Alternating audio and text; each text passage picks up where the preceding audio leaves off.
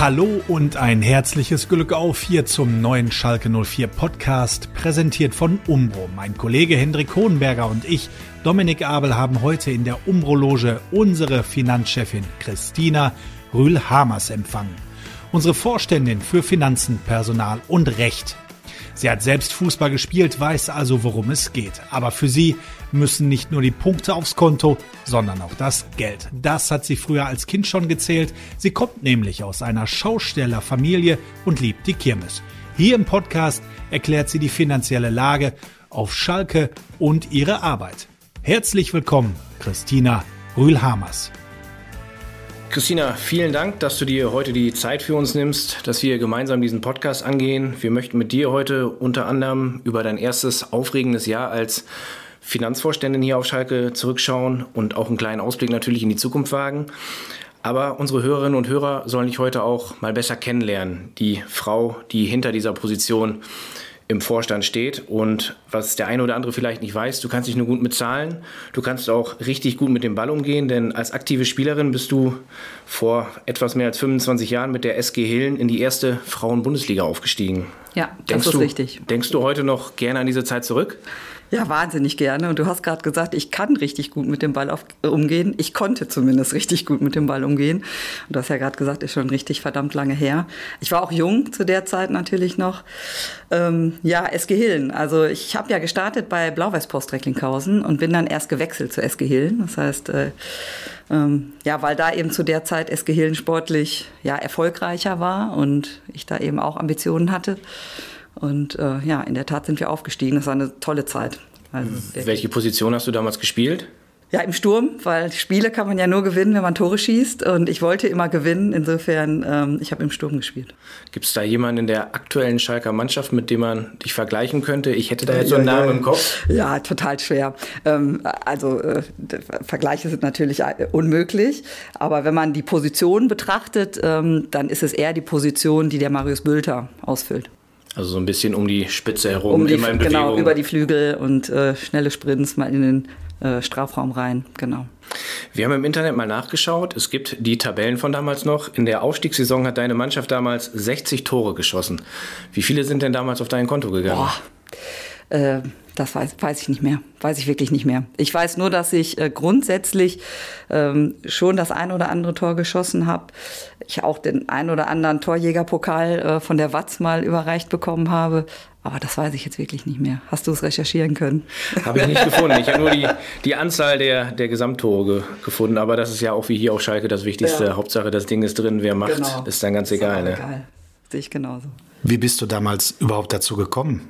Fußball zu spielen. Es war ja damals schon, muss man ja ehrlicherweise sagen, schon eine etwas andere Zeit und gar nicht so populär wie heute. Ne? Ja, in den Verein bin ich gekommen mit elf ähm, und vorher habe ich ja auf der Straße gespielt, ne? mit den Nachbarsjungen äh, auf der Straße im Garten oder auf umliegenden Fußballplätzen, die frei zugänglich waren. Wir hatten relativ viele Jungen in der ähm, Nachbarschaft, die gespielt haben und da habe ich mitgespielt.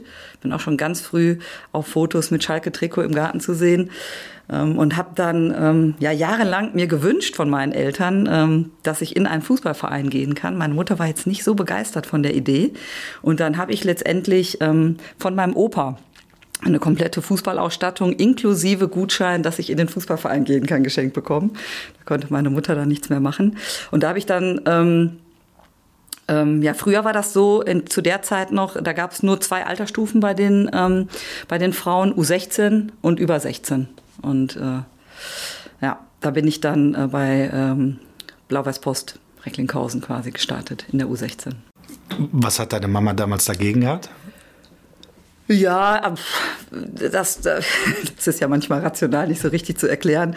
Ich weiß nicht genau, was sie eigentlich für Vorstellungen hatte, aber vielleicht fand sie es auch selber nicht so schön, dann die Wochenenden auf dem Fußballplatz verbringen zu müssen. Ähm, ja, aber am Ende habe ich sie ja überzeugen können und meine Eltern haben auch regelmäßig am Wochenende am Fußballplatz gestanden und die Spiele verfolgt. Also nicht nur mein Vater, sondern auch meine Mutter. Und wie habe ich mir deine Kindheit dann im Allgemeinen vorzustellen? Also wirklich Schule, Hausaufgaben, Bolzplatz oder Hausaufgaben weggelassen? Ja, zwischendurch musste ich immer noch eine Stunde Klavier üben. Das war meiner Mutter ganz wichtig, dass wir äh, jeden Tag auch Klavier üben. Aber sonst war das schon so. Und ich habe aber nicht nur Fußball gespielt. Ich hab, war ähm, ja, sehr sportinteressiert und ich habe neben Schwimmen, Leichtathletik, Touren, aber dann später auch ähm, Tennis, Volleyball, Basketball ähm, sehr viel ausprobiert, weil mich das einfach interessiert hat. Also alle Sportarten mit Ball fand ich irgendwie sehr interessant. Und ähm, ja, da war die Freizeit schon sehr, sehr sportlastig. Ja. Spielst du noch Klavier? Äh, ja, aber wenig. Also ich habe äh, von meinen Eltern irgendwann, ich glaube, zum Bestehen des Steuerberaterexamens ein Klavier geschenkt bekommen. Da steht bei uns auch noch, wird regelmäßig um die Weihnachtszeit bespielt. Ähm, aber das ist jetzt, ich bin jetzt auch nicht die talentierteste. Ich kann nach Noten spielen ähm, und das mache ich auch ab und zu und das entspannt auch, wenn man das mal macht. Aber ich spiele jetzt ehrlich gesagt nicht regelmäßig. Du bist deutschlandweit einer der besten Fußballerinnen in deinem Jahrgang gewesen, warst sogar Junioren-Nationalspielerin. Jetzt könnte man sagen, du warst auf einem richtig guten Weg. Und dann hast du kurz nach eurem Bundesliga-Aufstieg wirklich eine schwere Verletzung gehabt. Ne? Was, ist, was ist damals passiert? Haben wir da richtig recherchiert oder? Ja, ich war grundsätzlich verletzungsanfällig. Also ich hatte dreifache Bänderrisse am Fußgelenk, aber eben auch in Summe zwei Kreuzbandrisse am gleichen Knie.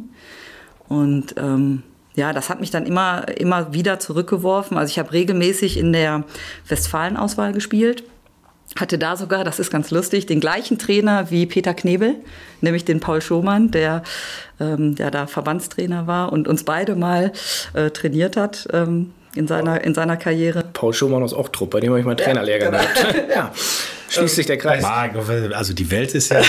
die Welt ist klein, ne? Äh, jetzt noch, jetzt habe ich ganz kurz den Faden verloren. Was deine, war die Frage? Deine Verletzung, was da ja, passiert genau. ist. Und Zwei Kreuzbandrisse. Ja, ja am, am Ende ähm, habe ich, hab ich festgestellt, dass mein Körper äh, anscheinend für diesen dann Leistungssport äh, dann anscheinend nicht so richtig in der Lage ist, den auszuüben und habe dann irgendwann auch gesagt, nach dem zweiten Kreuzbandriss, ähm, ja, dass ich auf dem Niveau Fußball nicht weiterspielen möchte, weil mir das eben auch ich hatte ähm, damals eben auch den Herrn Langhorst als Arzt, der ja eben hier auch mal tätig war, äh, Mannschaftsarzt war. Und der hat mir gesagt, ich hätte, ich glaube, da war ich knapp 20, ich hätte jetzt schon Knie wie eine 60-Jährige zu dem damaligen Zeitpunkt. Und dann habe ich gesagt, das ist es mir dann eben auch nicht wert, die ganze Gesundheit zu ruinieren. Ähm, und habe dann wirklich, ähm, ja, aufgehört dann auch mit dem Fußball.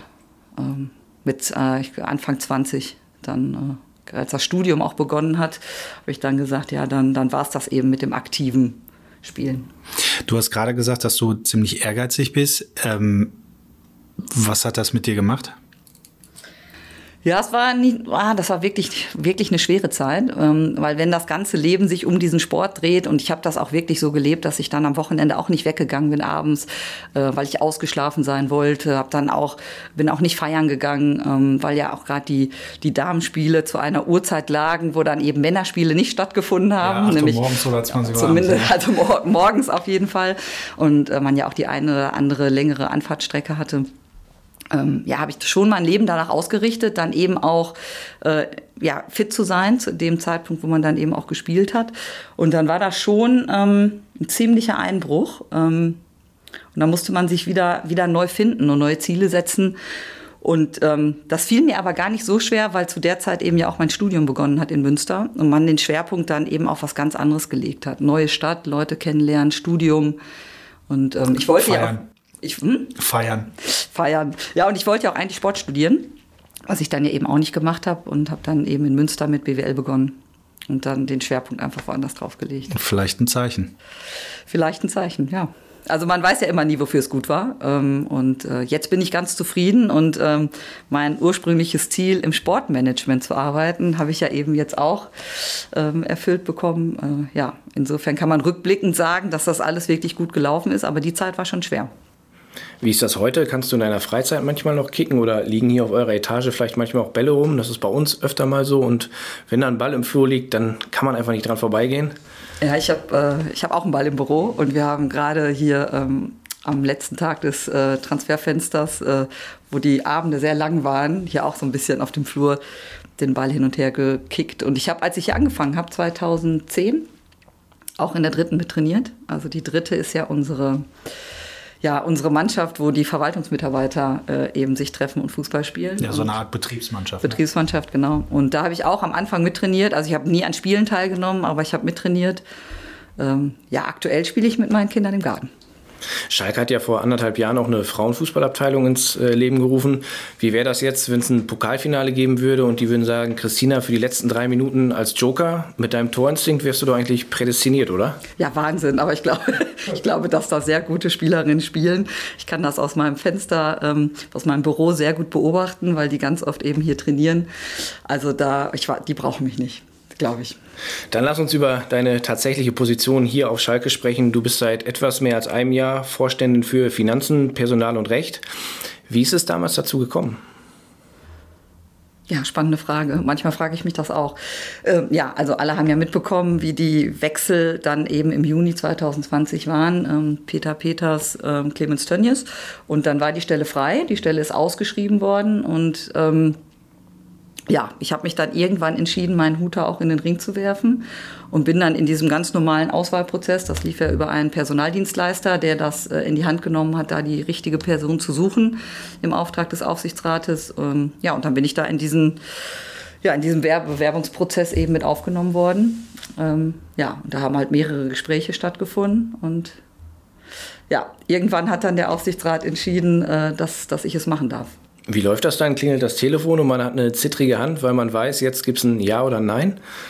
Ja, also das, ähm, das war so, dass ich mehrere Gespräche halt mit ähm, die, der Auswahlkommission hatte, die diesen, äh, die, die Position besetzen sollte.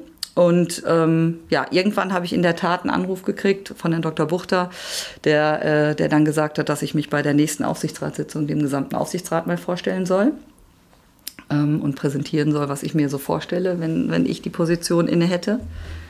Genau, und das habe ich dann auch gemacht. Und dann gab es die Zusage? Und dann, genau, ist danach beraten worden und dann gab es die Zusage.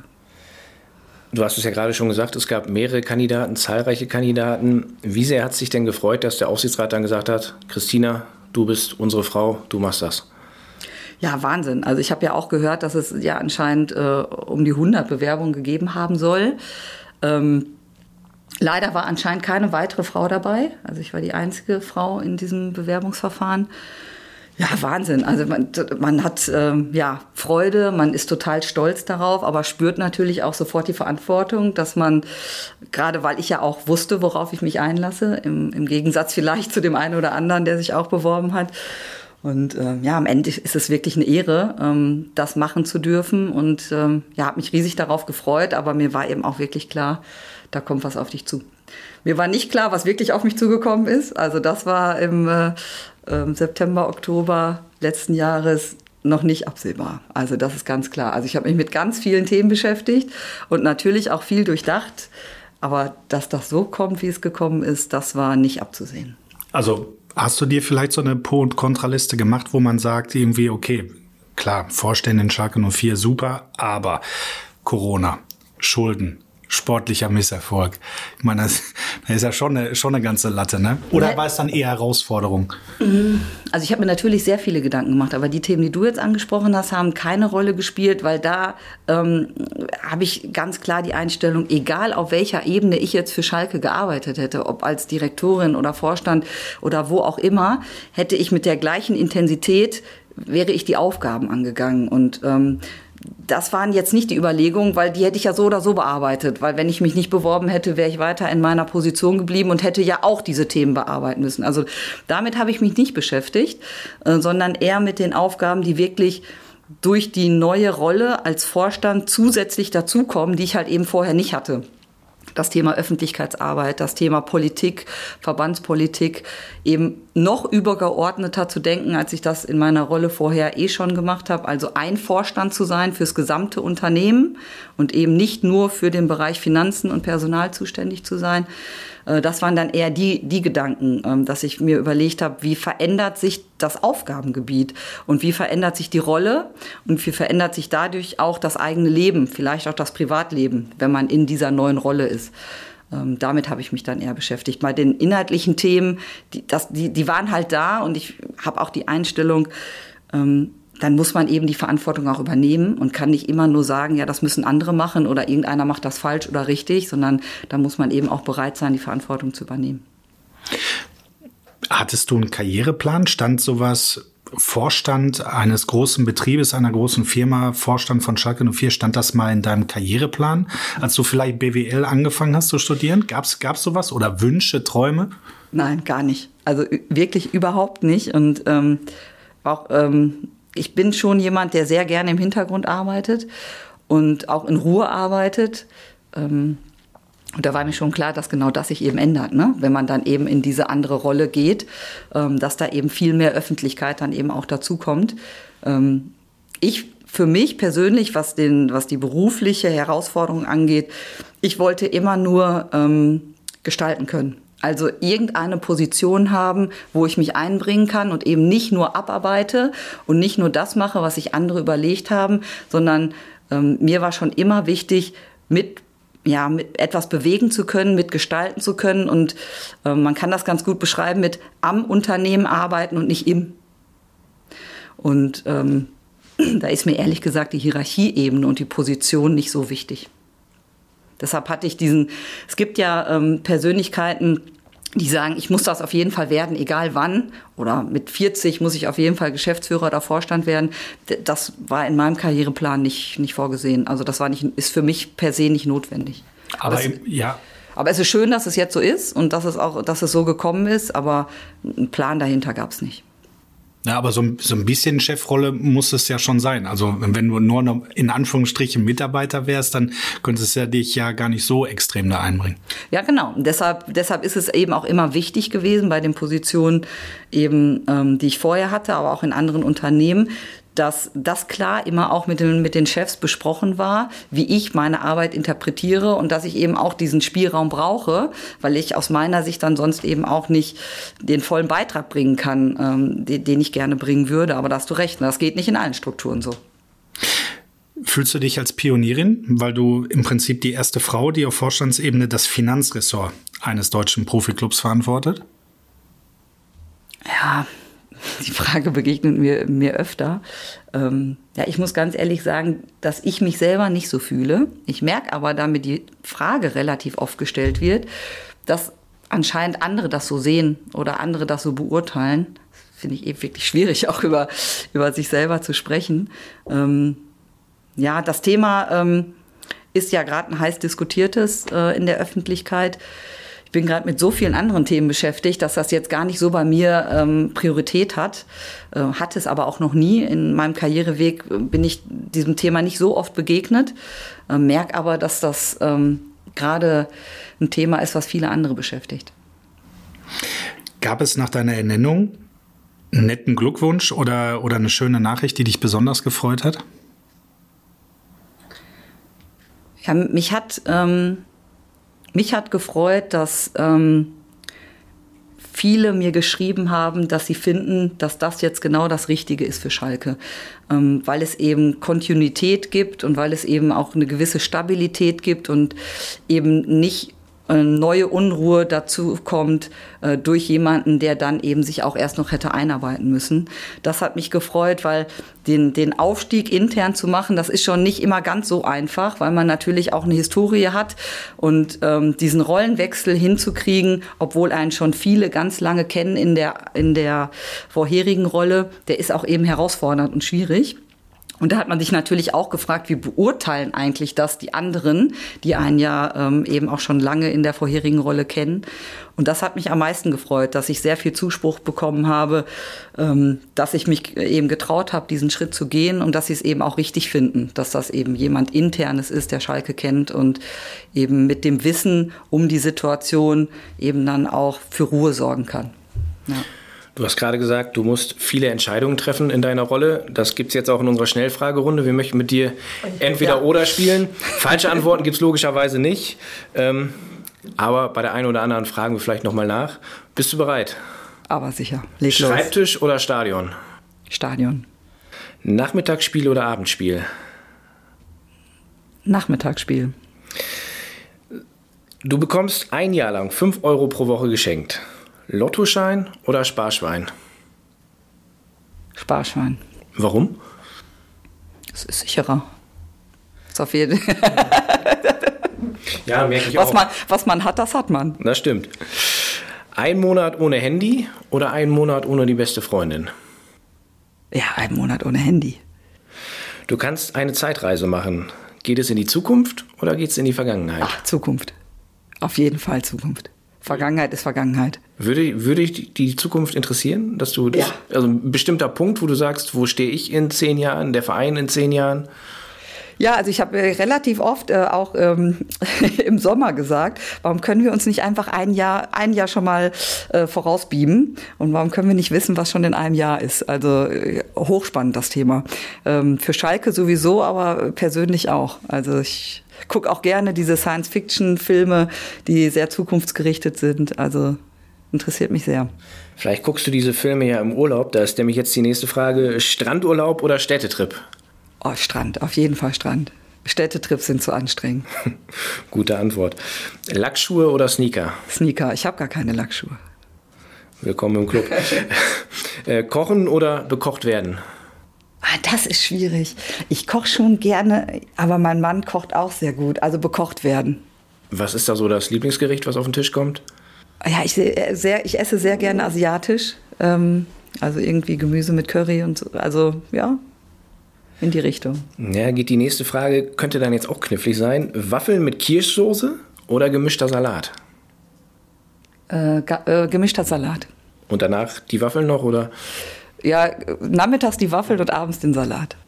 Und die letzte Frage, da kann es eigentlich nur eine Antwort geben: Podcast oder Podiumsdiskussion? Natürlich Podcast. Wir haben mit der Corona-Pandemie, dem sportlichen Abstieg, gab es einen super kniffligen Transfermarkt. Die letzten Monate waren für uns nicht leicht. Und dann droht auch noch ein möglicher Sechs-Punkte-Abzug. Wie sehr hast du durchgeatmet, als wir alle Auflagen erfüllt haben und die DFL den Daumen gehoben hat? Passt alles. Knallten hier die Korken oder wie, wie habe ich, habe ich mir das vorzustellen? Also natürlich waren wir froh und als die E-Mail dann äh, letztendlich ähm, final dann auch gekommen ist von der DFL, haben wir uns schon sehr gefreut. Aber ich habe nicht so gezittert, weil ähm, ich die ganze Zeit damit gerechnet habe, dass wir diese Auflage erfüllen. Und zwar von Anfang an. Und ich habe mich ja auch nicht in die Öffentlichkeit gestellt und das einfach nur so gesagt, sondern ich habe da auch wirklich dran geglaubt. Und ich war die ganze Zeit zuversichtlich, dass das, was wir seit Monaten erarbeitet haben, um durch diese nicht einfache Phase zu gehen, dass das eben auch funktionieren kann. Und ähm, wir, uns war klar, dass das schwierig wird. Und Peter Knebel hat es ja im letzten Interview auch gesagt, der eine oder andere hatte berechtigte Zweifel. Und das war auch kein leichtes Unterfangen. Aber wir waren gut vorbereitet, weil wir eben wussten, dass wenn das eine oder andere im Transferfenster nicht funktioniert, und es hat ja auch nicht alles funktioniert, so wie wir uns, uns das gewünscht haben, haben wir Alternativen, die wir dann umsetzen können und die wir ja auch dann umgesetzt haben. Ähm, Insofern bin ich die ganze Zeit davon ausgegangen, dass das auch funktioniert. Aber es ist natürlich schön, wenn man es dann schwarz auf weiß hat und die E-Mail bekommt. Und dann bin ich auch direkt hier durch den Flur und habe mit jedem abgeklatscht und wir haben uns gefreut. Ähm, Aber richtiges Zittern war es nicht. Die Stimmung scheint ja sowieso ganz gut zu sein. Ruven Schröder und dein Vorgänger hier im letzten Podcast, der hat nämlich die Zusammenarbeit gelobt. Der fand es wirklich freut herausragend. Ja, der fand es wirklich herausragend ähm, zwischen Peter Knebel, dir und ihm. Ähm, dass da ganz viele gute Entscheidungen getroffen wurde, dass da ehrlich miteinander umgegangen wurde, ähm, dass das natürlich auch nicht eine einfache Situation gewesen ist, aber alles auf einem Level war. Wirklich top. Wie habe ich mir so ein Zusammenspiel vorzustellen. Ihr sitzt hier oben auf einer Ebene und dann kriegt Ruven Schröder einen Anruf und sagt dann irgendwie, okay, wir könnten den Spieler haben, äh, macht die Tür auf. Äh, Christina, wie viel Kohle habe ich noch? Darf ich noch was ausgeben? Ähm, ein bisschen plakativ und flachsig formuliert, aber nimm uns mal mit. Wie habe ich mir das vorzustellen?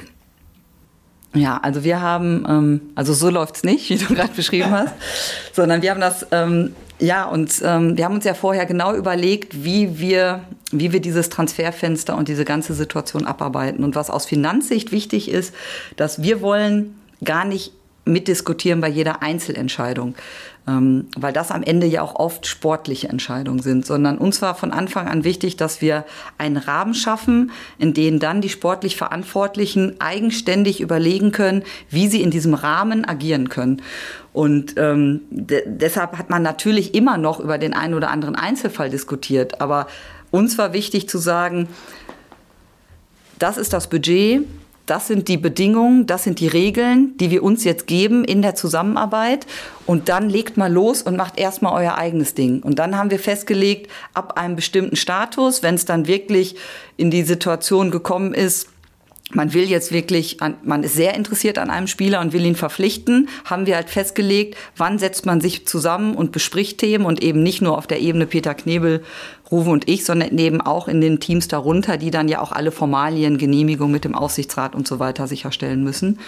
Und da haben wir uns vorher wirklich detailliert zusammengesetzt und diesen, diesen Prozess definiert. Wie arbeiten wir zusammen, damit wir eben nicht nachher über irgendwelche Einzelfälle intensiv diskutieren müssen. Und ähm, das hat aus meiner Sicht auch hervorragend geklappt und der Rufen war auch sehr geduldig mit uns Finanzlern, die dann eben auch oft die Warum-Frage stellen. Und ähm, ja, und da dann eben sich die Zeit zu nehmen, das auch zu erklären, warum der Sport, da geht's ja darum, jetzt hat man schon einen Stürmer verpflichtet, muss dann noch der zweite Stürmer kommen oder verpflichtet man dann erst in der Reihenfolge einen Verteidiger? Und wie, ähm, wie hoch sind dann die einzelnen Budgets pro Spieler, wie hoch ist das Gesamtbudget, das hatten wir ja vorher alles festgelegt. Und dann geht es aber ja um die Reihenfolge dieser Mittelverwendung. Und ähm, ja, das kann ich nur bestätigen. Also ich hatte schon ab dem ersten Tag beim Rufen ganz gutes Gefühl. Ich habe ja mit ihm, bevor er bei uns unterschrieben hat, ein sehr langes Gespräch geführt. Ich hatte den Auftrag, ähm, du, wir, der, der Rufen Schröder muss auf jeden Fall wissen, was auf ihn zukommt. Du musst ganz transparent mit ihm sprechen, aber du darfst ihn nicht verschrecken. Da habe ich gesagt, ja, aber wie soll das denn gehen? Ne? Also das ist unmöglich. Und deshalb hatten wir eben, bevor er unterschrieben hat, also ich glaube fast eine zweistündige Videokonferenz, wo ich ihm wirklich ganz transparent versucht habe, unsere Idee mit diesen zwei Töpfen, und er hat nachher gesagt, ich muss mir die unbedingt mal angucken, er hat gesagt, er hätte sich so Zettel gemacht, wo er während unseres Gesprächs aufgemalt hätte, wie das wohl mit diesen Töpfen funktionieren soll, weil er das irgendwie auch noch nie so gehört hat. Ich muss, ich muss mir die unbedingt mal zeigen lassen. Ähm, und da haben wir ganz ausführlich eben diese Idee zu sagen, wir haben Altkader, der muss umgebaut werden. Und wir haben aber eben ein Budget für einen Zweitligakader, was völlig unabhängig ist jetzt von diesem Altbestand, ähm, weil man, weil man ja auch zukunftsgerichtet eben ja auch gestalten wollte und auch musste. Wir wollten ja eben zu Trainingsbeginn die erste Elf eben auch da haben, um für uns selber Sicherheit zu bekommen, aber auch den Fans eben Gefühl zu, dafür zu geben, wie kann denn die erste Elf aussehen. Und ähm, das ist ja zeitlich alles, ähm, bevor das Transferfenster richtig losgegangen ist und man sich ja um ja diesen Vertragsbestand, den man in Büchern hatte, kümmern konnte. Und diese Strategie, wie gehe ich davor auch zeitlich und wie viel Risiko gehe ich eigentlich ein, wenn ich schon Spieler verpflichte, obwohl ich eben ja noch 25 Spieler unter Vertrag habe, ähm, um die ich mich noch kümmern muss. Da waren wir im Vorfeld ganz viel äh, ja intensiv im Austausch, um dann zu sagen, wenn es losgeht, hat der Sport keine Zeit, sich bei jedem Spieler mit uns im Vorfeld abzustimmen. Da müssen die so da müssen die selber so klar sein, in welchen Strukturen sie arbeiten können, dass wir eben nur die Fälle, die nachher umgesetzt werden, dann eben auch besprechen. Und ähm, ja, aus meiner Sicht hat das auch hervorragend geklappt. Ähm, grad, ich finde ja eh, dass diese Position des Sportdirektors Schalke auch gefehlt hat in den letzten Jahren. Ähm, also da habe ich in dieser Dreierkonstellation, Peter, Ruven und ich, ja auch gemerkt, wie viel Wert das hat, da eben äh, eine zusätzliche Person noch zu haben in diesem Konstrukt. Also rein theoretisch die Möglichkeit, dass Rufen irgendwann dir eine WhatsApp geschrieben hat, so nach dem Motto, ähm, haben wir noch 500.000? Die brauchte man eigentlich gar nicht, weil man das Feld schon vorher so extrem abgesteckt hat und er eigentlich wusste, was er zur Verfügung hat? Ja, wir, wir, haben das Budget abgestimmt und es war ganz klar, ähm, wie das Budget aussieht äh, für seinen Zweitligakader. Und da gibt's, äh, gab es äh, eine Excel-Tabelle und die hat Finanzen gepflegt und er hat sich eine Kopie gemacht und hat in dieser Tabelle wild rumgespielt und ähm, hat dann gesagt, ja, wenn ich jetzt das Budget habe und ich möchte einen Kader von 25 plus drei Spielern haben, also 25 drei Torhüter und dann zweimal elf Feldspieler plus drei Talente, und dann habe ich ja noch Punkteinsatzprämien und das Funktionsteam auch noch. Und am Ende soll eine Summe stehen. Dann kann ich ja relativ einfach dann rumspielen und sagen, wenn der Stürmer, der Stürmer Nummer eins darf dann das kosten und der Verteidiger Nummer vier dann das. Und dann kann ich natürlich auch mit den Budgets ein bisschen spielen. Wenn ich den einen oder anderen Spieler eben auch günstiger bekommen habe, geht das Budget dann in die andere Position. Und das war alles vorher besprochen und es war auch ganz klar, dass dieses Budget halt eben auch eine maximale Obergrenze hat. Und deshalb ähm, kommt es zu solchen Gesprächen gar nicht, ähm, weil der, der, der Rufen Schröder hat auch wirklich sehr, sehr schnell verstanden, ähm, wie die finanzielle Situation ist. Also wir haben ihn ja eben, wir haben ja nicht nur besprochen, wie wir in der Zusammenarbeit Finanzen und Sport miteinander umgehen, sondern wir haben ihm natürlich auch gezeigt, wie die finanzielle Situation ist von Schalke 04. Und das konnte er sehr schnell sehr gut einordnen.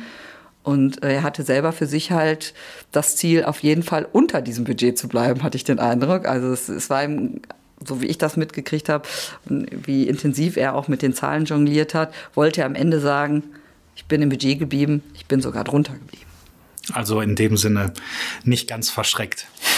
Nee, also ich glaube schon, ich glaube schon, dass er gemerkt hat, wie herausfordernd die Situation ist und dieser Berg, der da vor einem liegt, ne, der kann einen ja auch leicht erdrücken. Und das ist auch, ähm, er hat auch gesagt, die, die, die, die Frage, die er sich am Anfang immer gestellt hat, wo fange ich an? Wo ist der Anfang? Ne, wenn man einmal mittendrin ist, ich glaube, dann geht's. Aber womit fange ich an bei diesem Berg? Und ja. Dazu passt eigentlich auch ganz gut die nächste Frage. Wir haben mal in einem Schalker Kreisel geblättert, in dem du vor einigen Monaten ein Interview gegeben hast. Da hast du gesagt, die Lage ist ernst, aber sie ist nicht aussichtslos. Wie ist es denn dir und deinen Mitstreitern in der Führungsebene gelungen, den Verein jetzt durch die schwierige Phase zu manövrieren? Ja, wie ist uns das gelungen? Ja, am Ende, ähm, ja, Schritt für Schritt, ne? Also die, die Themen sind ja immer noch nicht alle gelöst, ne? Also die, die Lage ist ja immer noch herausfordernd und ähm, wir haben auch immer noch, ich habe das ja auf der Mitgliederversammlung so beschrieben, dass ich gesagt habe, wir haben einfach einen schweren Rucksack auf mit ganz vielen Brocken drin. Und die müssen wir da jetzt alle einzeln mal rausholen und angucken und in kleine Brocken zerlegen und einfach abarbeiten Schritt für Schritt. Und ich glaube, das ist die Lösung. Du musst, äh, musst dir bei all diesen Themen einfach einzelne nehmen, die analysieren und abarbeiten. Und äh, eben mit ganz viel wirtschaftlicher Vernunft, ganz sachlich und ohne viele Emotionen ein paar Entscheidungen treffen. Die sind bestimmt nicht alle toll, das ist mir auch klar. Ähm, aber in dieser Situation ist, haben wir ja nur ein Ziel, nämlich Schalke zu stabilisieren. Ähm, Schalke auf ein stabiles Fundament zu setzen, um dann eben auf diesem Fundament, auf diesem stabilen, dann wieder gestalten zu können. Und das hat in der Zusammenarbeit mit Peter Knebel hervorragend funktioniert. Wir kennen uns ja eben jetzt ja auch schon ein paar Jahre, haben auch vorher auf der zweiten Führungsebene gut zusammengearbeitet. Und das hilft natürlich, wenn man sich kennt, wenn man weiß, wie der andere tickt.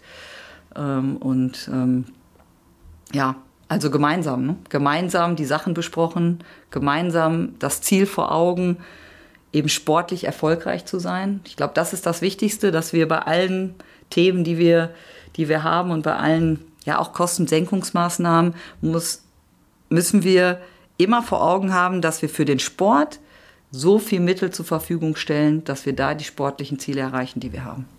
Vor einigen Tagen gab es die Zahlen ja auch schwarz auf weiß. Wir haben den äh, Halbjahresbericht veröffentlicht. Also ich kann jetzt für mich sagen, ich verstehe so ein bisschen was von Finanzberichterstattung, bin jetzt aber absolut kein Profi. Also Bilanzen, Gewinn- und Verlustrechnungen und die ganz großen Zahlen, damit habe ich jetzt nicht täglich zu tun. Du natürlich schon. Und darum mal meine Bitte, nimm uns doch mal mit in die Welt der Finanzen und erklär mal, was, was ist eigentlich ein Konzernzwischenbericht und was ist die Bedeutung von so einem Bericht? Wollte ich jetzt echt über, ja, wir können über Finanzen sprechen, machen wir gerne. Also, ähm, wir müssen, wir, wir haben als Geschäftsjahr das Kalenderjahr. Viele andere Clubs haben die Saison als also ihr Geschäftsjahr. Bis 30. Saison wäre 1.7. bis 30.6. und Kalenderjahr ist 1.1. bis 31.12. Der ähm, Zwischenabschluss ist dann das erste Halbjahr dieses Geschäftsjahres, also bei uns das erste Halbjahr des Kalenderjahres. Also immer der Zeitraum vom 1.1. bis zum 30.6. Und jetzt in dem Fall, äh, wo wir veröffentlicht haben, ist es halt die Rückrunde der Abstiegssaison 2021. Mit leeren Tribünen. Genau, eben äh, das Szenario äh, ohne Zuschauer, ne? Genau, ja. Und ähm, ja, wofür ist der wichtig? Also der ein Jahresabschluss oder ein, ein Zwischenabschluss hat eine Informationsfunktion. Zum Beispiel haben wir ja äh, Kapitalgeber. Ähm, und die wollen sich natürlich laufend über unsere Vermögens-, Finanz- und Ertragslage informieren. Und dazu dient dann eben dieser Abschluss auch. Ähm, da wir ja auch Anleihen ähm, herausgegeben haben, die Unternehmensanleihen, die ja am Kapitalmarkt auch notiert sind, ähm, sind wir sogar verpflichtet, diesen Zwischenabschluss auch zu veröffentlichen. Das heißt, deshalb ähm, wird er eben auf unserer Homepage, aber auch an der Börse ähm, veröffentlicht. Und die DFL bekommt die Unterlagen natürlich im, im laufenden Lizenzierungsverfahren auch. Wie sind die Zahlen jetzt zu bewerten? Ja, also jetzt haben wir ja Ende Oktober und die Zahlen sind ja jetzt eben auch schon tiefe Vergangenheit und vieles von dem, was wir in den letzten Monaten gemacht haben, ist da ja eben auch noch nicht abgebildet. Also wie gesagt, der Stichtag ist ja da der 30.06. Wir haben 21 Millionen Verlust gemacht. Das ist ja jetzt erstmal immer blöd, ne, wenn man Verlust macht. Ähm, ich würde mir immer wünschen, dass wir eben positives Ergebnis machen im, im Abschluss.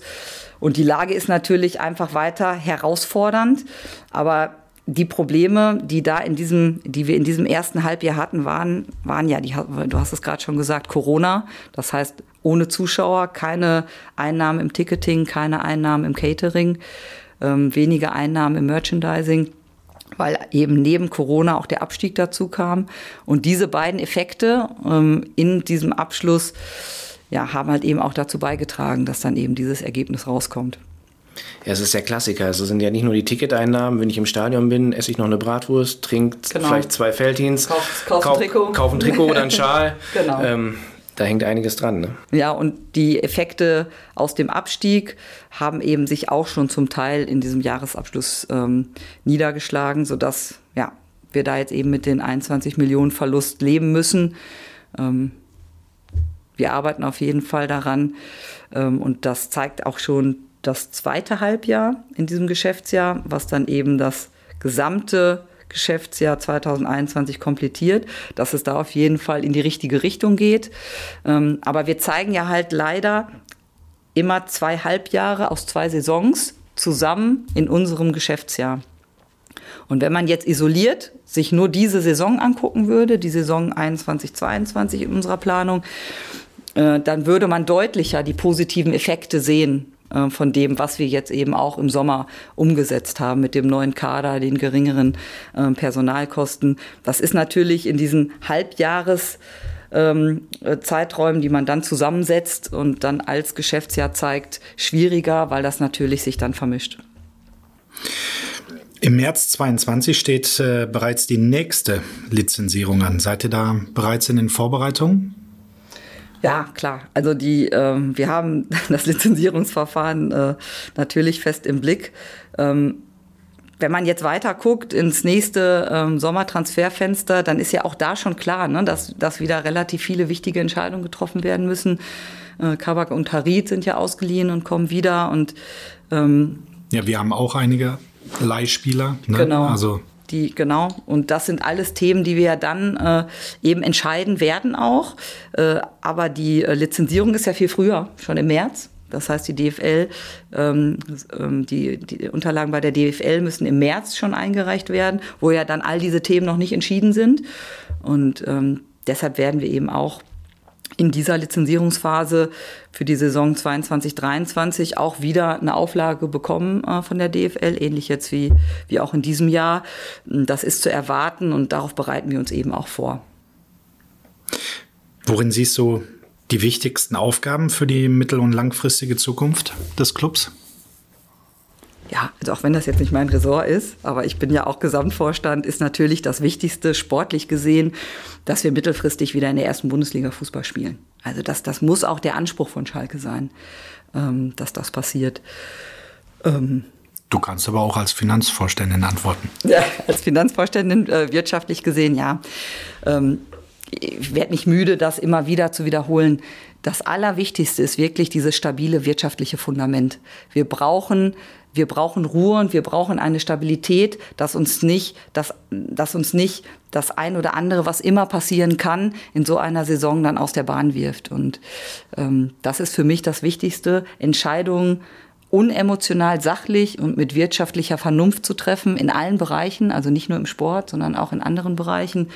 Der Verkauf der, des E-Sport-Bereiches ist ja da eben auch so ein Beispiel. Ähm, ja, und dann wollen wir dann wollen wir natürlich ähm, ja, auch die Frage beantworten, wofür steht Schalke eigentlich? Also jetzt nach der Corona-Pandemie, ähm, nach dem Abstieg in dieser sich gerade ja aus meiner Sicht sehr verändernden Fußballwelt, welchen Platz nimmt da Schalke eigentlich ein? Auch das Thema Führungskultur im Unternehmen äh, liegt mir am Herzen. Ähm, ja, und ähm, jetzt kurzfristig und mittelfristig die Zusammenarbeit dann eben in diesem Dreiervorstand äh, zusammen mit, mit Bernd Schröder.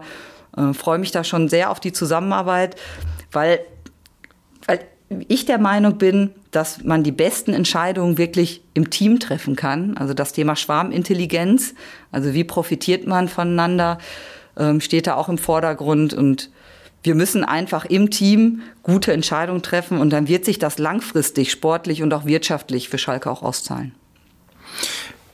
Hast du jetzt mal spontan so eine beste Entscheidung, die bisher von euch als Team getroffen wurde? Gibt es was, was, ähm, was für dich ganz, ganz wichtig war? Schwierige Frage.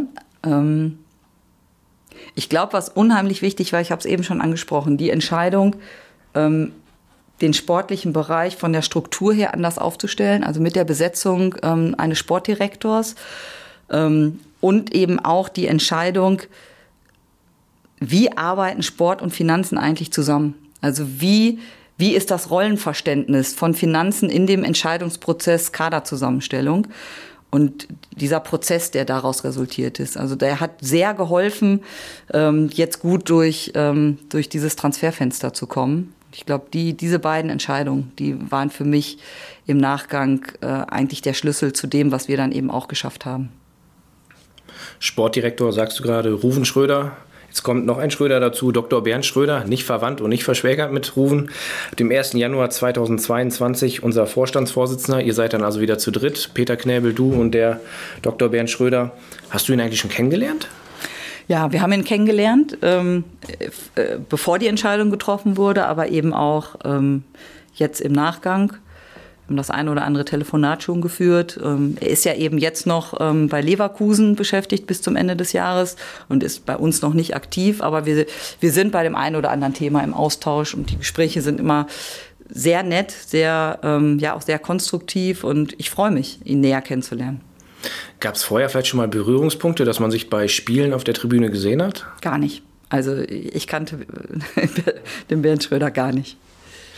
Du hast es ja gerade schon mehrfach gesagt ähm, oder auch, auch in der Vergangenheit häufiger gesagt, als Vorstand müsst ihr einfach weg von diesem Silo denken. Also dass nicht jeder Vorstand quasi nur sein Ressort abarbeitet, sondern stattdessen ist es halt wichtig, auch verstehen, was läuft bei den anderen. Sport, Finanzen ist ja so ein, so ein gutes Thema, was du da gerade angesprochen hast. Ist das quasi der Schlüssel, auch, auch in, dem, in, dem, in dem Bereich als Vorstand, dass man, dass man erfolgreich ist? Ähm, ja, für mich schon, weil ähm, ich glaube, dass es wichtig ist, dass man sich als Vorstand als ein Vorstand sieht. Und ähm, egal für welche Schwerpunkte man jetzt eben ähm, verantwortlich ist, ist man in Summe für das gesamte Unternehmen eben auch verantwortlich und kann sich aus meiner Sicht nicht nur auf seine Bereiche fokussieren, sondern muss halt immer fürs ganze Unternehmen denken. Und jetzt in der Zweierkonstellation mit Peter hat das super geklappt. Wir haben ähm, ähm, haben da beide die gleiche Einstellung und haben auch besprochen, dass wir das so leben wollen, dass wir eben auch in Gespräche gehen, auch in, in, in Mitarbeitergespräche, in, in Feedbackgespräche mit Mitarbeitern eben aus dem anderen Bereich. Dass ähm, Peter mal Gespräche mit, mit äh, Mitarbeitern aus dem Finanzbereich geführt hat und ich mit Mitarbeitern aus seinem Bereich um einfach eben auch mal reinzugucken in den anderen Bereich und den Mitarbeitern aber eben auch das Gefühl zu geben, dass man sich auch verantwortlich für diesen Bereich fühlt und eben nicht nur verantwortlich äh, für die Bereiche, die dann in der Signatur stehen.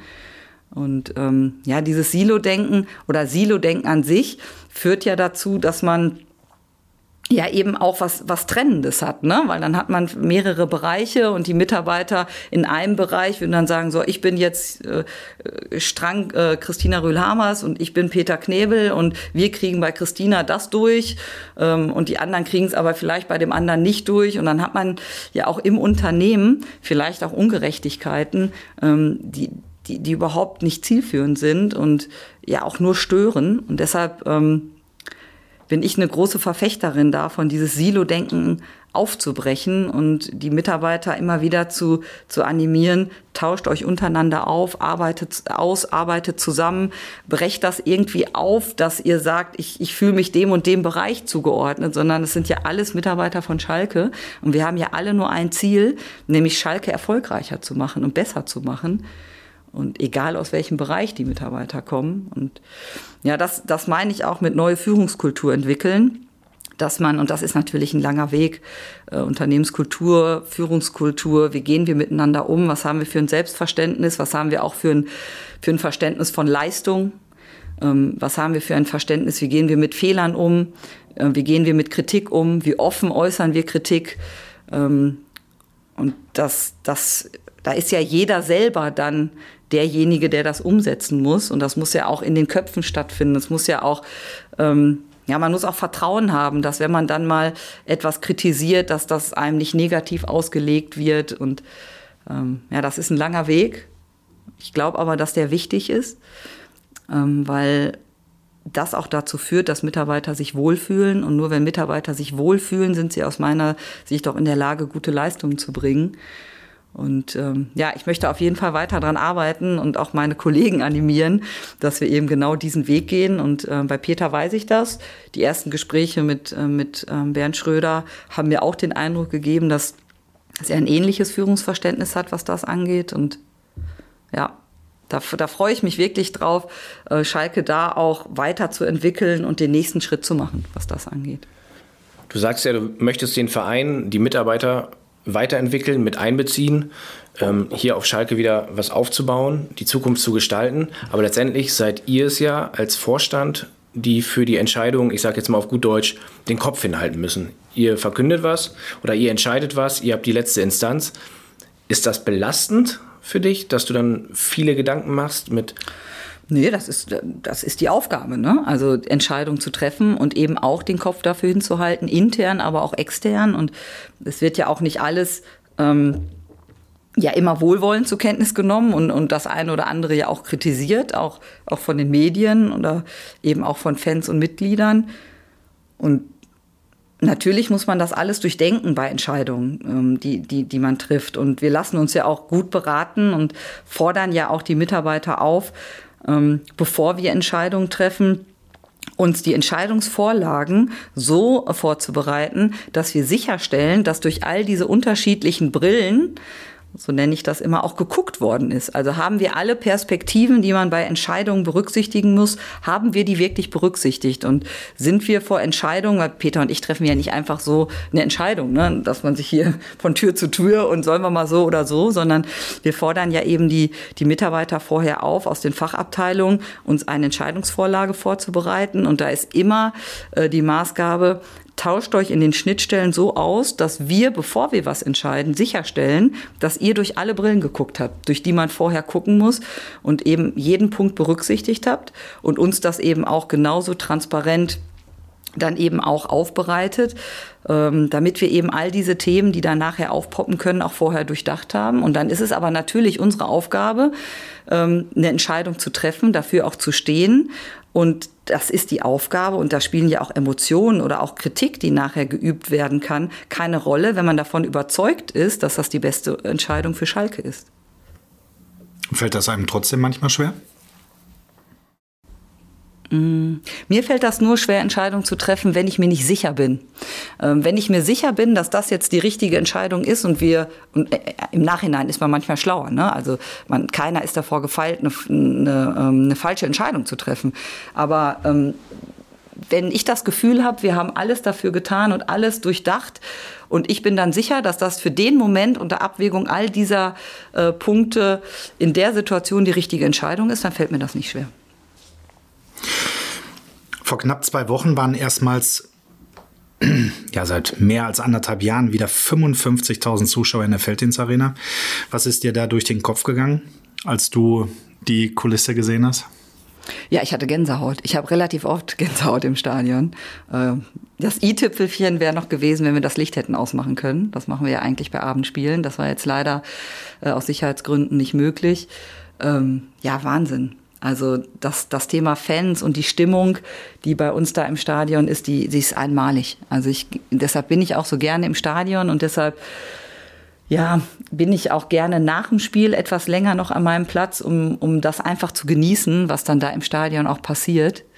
Ähm, und das ist natürlich was Emotionales, aber es hat natürlich eben auch die wirtschaftliche Komponente, dass ich auch da als diese ähm, ich war da mit anderen Club, Clubs äh, im Vorfeld dieser äh, Änderung der Corona-Schutzverordnung, die das dann ja ermöglicht hat, auch im Austausch mit anderen Clubs und habe schon ein, zwei Tage vorher die Info bekommen, dass das wahrscheinlich so kommen wird mit der Verordnung.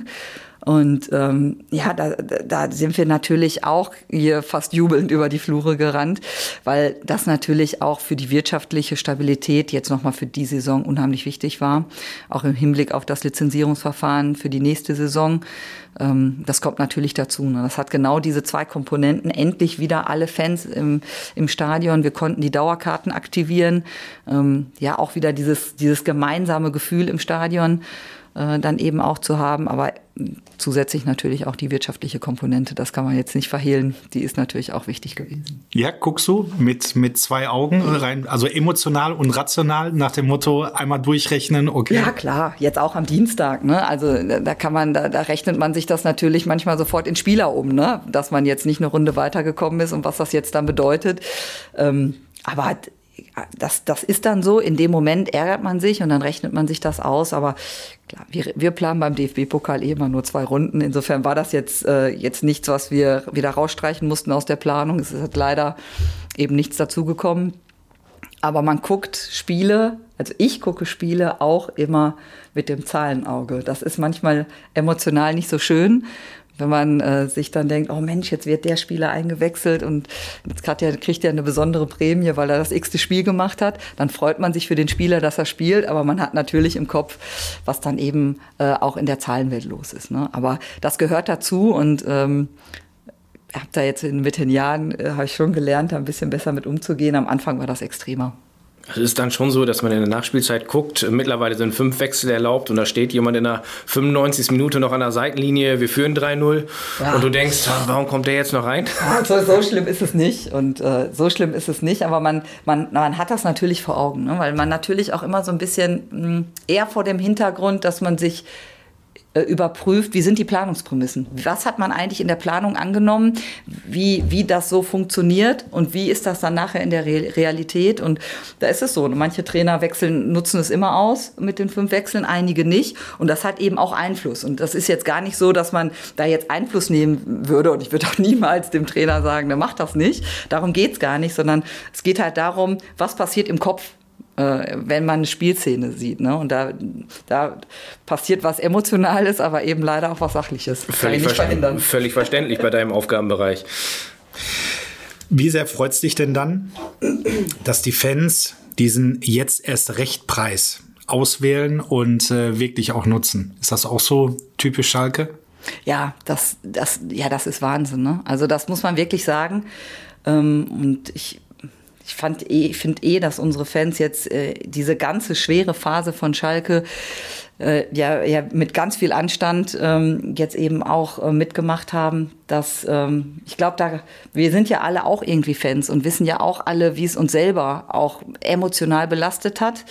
Und wenn man sich jetzt vorstellt, jemand ist noch viel weiter weg, kriegt noch weniger mit von dem, was passiert, hat noch weniger Einblick, dann ist das, glaube ich, noch viel schwieriger, alles zu ertragen.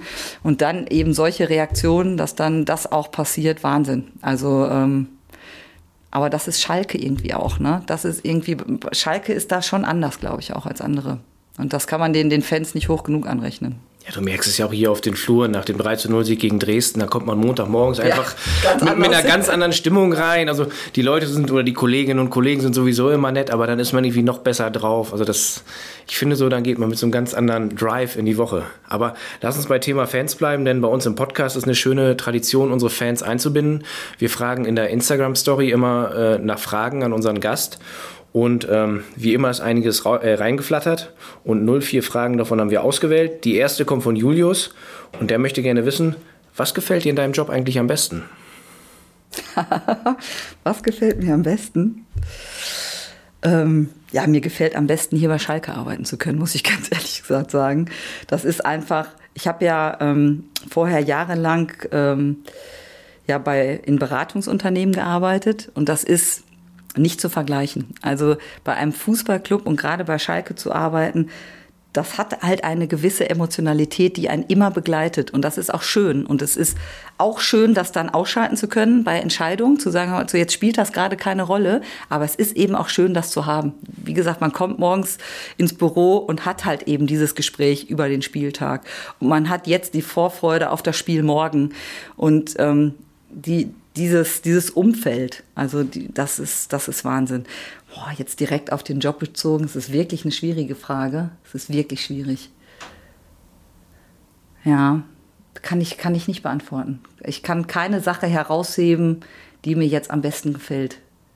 Mir macht es einfach Spaß, mit Zahlen umzugehen. Also es macht mir wirklich Freude. Ich hatte ja gestern ein Hintergrundgespräch mit den Journalisten, äh, mit den Sportjournalisten, denen ich ja diesen Zwischenabschluss erklären äh, wollte. Äh, das äh, ist auch nicht so einfach. Ähm, und das macht mir aber Spaß, das eben auch anderen zu erklären, ähm, wie Schalke eben auch in dieser Zahlenwelt funktioniert. Adrian fragt, kann man auf Schalke auch eine Ausbildung machen? Ja, aber natürlich. Also kann man und auch sehr gerne. Und äh, machen wir auch sehr verstärkt in den letzten Jahren. Und wir hatten, ich weiß jetzt nicht, ob es letztes oder vorletztes Jahr war, ja auch ähm, den Kandidaten, der ähm, als Bestes in NRW abgeschnitten hat in dem Ausbildungsprogramm. Äh, ja, herzlich gerne. Also bewerben. Ähm, wir bilden in mehreren Bereichen aus ähm, und sind da auch sehr zufrieden mit. Ähm, Schalke ist halt ziemlich komplex und ziemlich kompliziert und ähm, ja, das ist halt von großem Vorteil, wenn man hier die Ausbildung gemacht hat, weil man dann eben Schalke kennt und dann auch viel einfacher reinkommt äh, in, einen, äh, in einen Job. Und in der Regel bilden wir auch aus und übernehmen nachher. Also wir, wir, wir überlegen uns vorher ganz genau, welche Stellen wir perspektivisch besetzt haben wollen ähm, und zu dem Zeitpunkt, wo jemand bei uns eine Ausbildung beginnt, ist auch der Plan, ihn nachher zu übernehmen. Ob das dann zwei, drei Jahre später immer funktioniert, können wir natürlich keine Garantie geben, aber das ist der Plan. Ja, liegt ja auch an unterschiedlichen Sachen. Ne? Genau. Aber Adrian, wenn du das jetzt hörst, auf schalke04.de gibt es unter dem Reiter Verein gibt's die Rubrik Karriere, da findest du immer Jobangebote. Also schau regelmäßig rein und wer weiß, vielleicht sind wir ja bald Kollegen. Die nächste Frage. Marina, die möchte wissen, wer ist im Arbeitsalltag dein wichtigster Ratgeber? Auch spannende Frage. Wirklich spannende Fragen. Ähm, ja, ich tausche mich natürlich sehr viel mit den Kollegen auch aus. Ähm, also mit Peter Knebel ja sowieso. Ähm, aber im Arbeitsalltag bei all diesen Themen habe ich, habe ich die unterschiedlichen Kollegen, die ich dann auch konsultiere. Ne? Also das ist schon so, dass ich Beratung sehr wichtig finde, also auch Austausch sehr wichtig finde. Wir hatten das Thema ja eben schon. Ich kann, ähm, ich treffe nicht so gerne Entscheidungen, wenn ich nicht das Gefühl habe, dass wir das komplett durchdacht haben.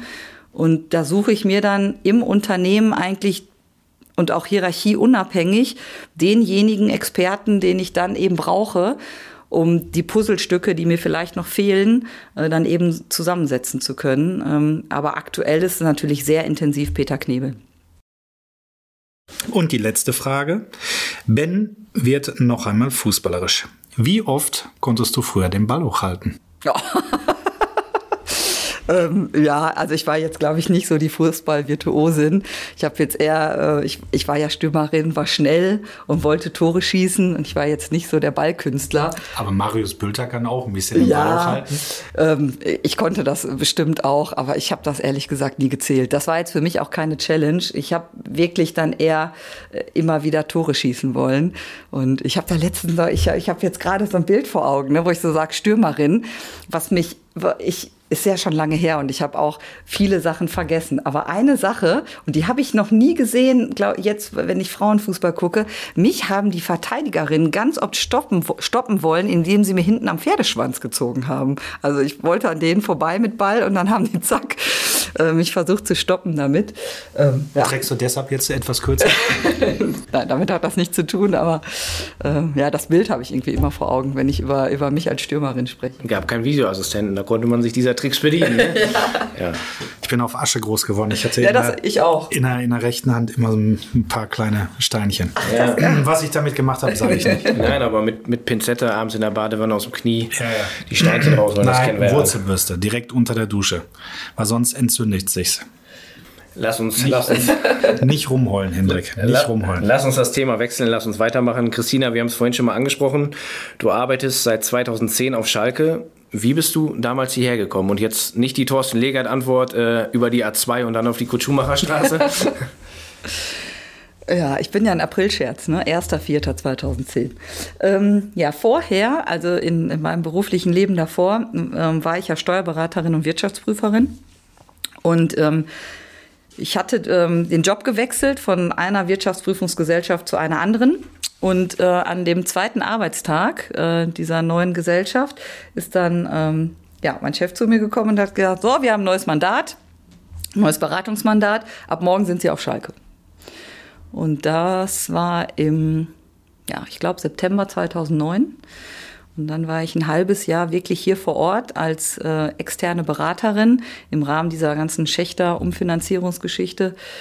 Und ähm, ja, hatte hier auch ein Büro und habe dann mit dem äh, damaligen Controlling-Team ähm, zusammen ähm, ja, versucht, diese finanzielle Herausforderung, die es damals gab, eben ähm, ja, mit zu lösen. Man hatte halt intern zu der Zeit eben nicht so viel Manpower, dass man die, die externen Informationswünsche, die da aufkamen, ähm, ja, dass man die nicht äh, eigenständig erfüllen konnte. Und ja, da war ich ein halbes Jahr als Beraterin. Zu der Zeit ähm, ist Peter Peters auch Finanzvorstand geworden und Herr Schnusenberg hat dann aufgehört.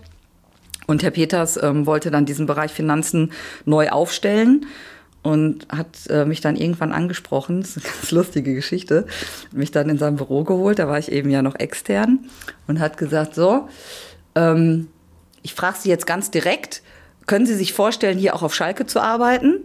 Und dann habe ich, äh, ja, habe ich gesagt, ja, grundsätzlich ist das, wäre das eine in- interessante Herausforderung. Hat er gesagt, okay, ich sehe, Sie fallen nicht sofort tot um, dann rufe ich jetzt erstmal Ihren Chef an. Und dann hat er äh, meinen Chef angerufen und gesagt, ich werbe jetzt Ihre Mitarbeiterin ab, weil die passt hier ganz gut auf Schalke. Ja, und dann ähm, ja, ist das so gelaufen, dass er mich gefragt hat, ob ich mit ihm diesen ganzen Bereich Finanzen äh, neu aufbaue, neu strukturiere.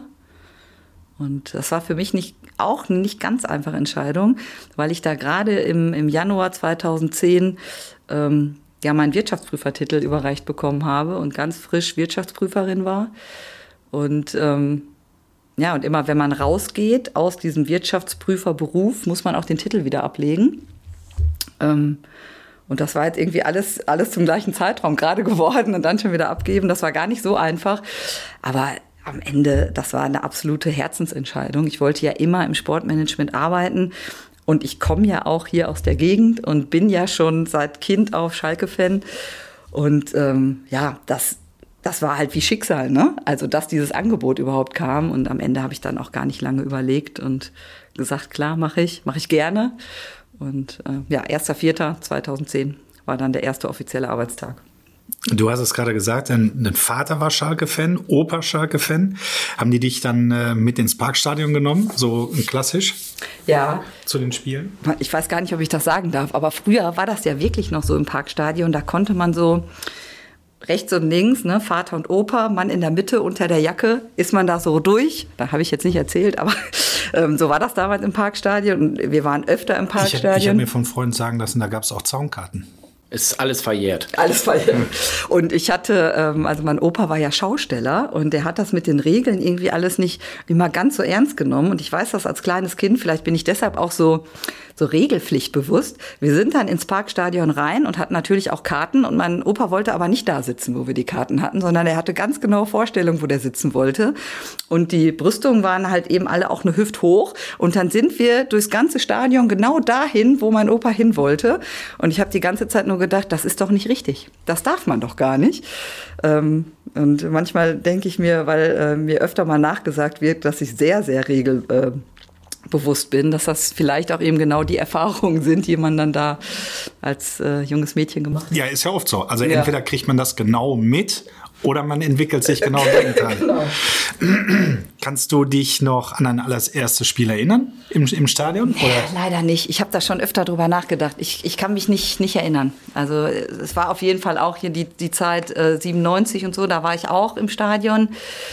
Ähm, ich glaube, gegen Kerkrade habe ich das Spiel da gesehen, aber ich so ganz schon, nee, kann ich nicht. Leider nicht. Schade, aber kann ich nicht. Hattest du auch vielleicht einen Lieblingsspieler? Ja, also ich, ich fand natürlich immer alle Stürmer gut, ne? Also ganz klar, Juri Mulder, Ingo Anderbrück und so, das waren alles Spieler, die, die ich toll fand. Ich fand aber auch Asamoah, ähm, Wilmots. Also ich hatte, ja, ich hatte schon viele Spieler, die ich gut fand. Ja. Mhm. Und wie sieht's heute aus? Welcher Spieler begeistert dich momentan? Muss ja nicht unbedingt einer von Schalke sein.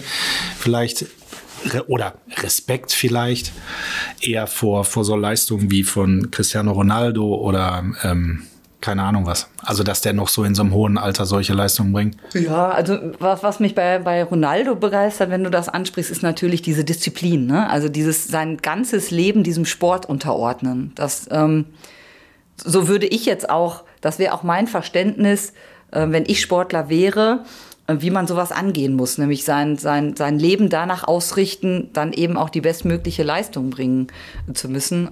Ronaldo lebt das natürlich sehr extrem. Bei dem einen oder anderen Spieler fragt man sich, ob er sich überhaupt jemals darüber schon mal Gedanken gemacht hat. Ähm, jetzt, wenn man auf Schalke guckt, ist das natürlich grandios, was der äh, Simon Terodde äh, da gerade leistet. Das finde ich schon enorm. Aber für mich ist das schwierig mit den Spielern. Ich habe ähm, letztens meine Kinder gefragt, weil die eben auch Trikots haben und noch eben nicht beflockt. Und seit Anfang der Saison, Saison frage ich meine Kinder, wen wollt ihr denn hinten drauf haben? Und äh, können sich nicht einigen. Also momentan ist die Diskussion Bülter oder Terodde ganz lange gewesen. Und ähm, jetzt haben die beiden die Pressekonferenz mit Freisel gesehen und jetzt muss es auf einmal ein Torwarttrikot mit Freisel sein.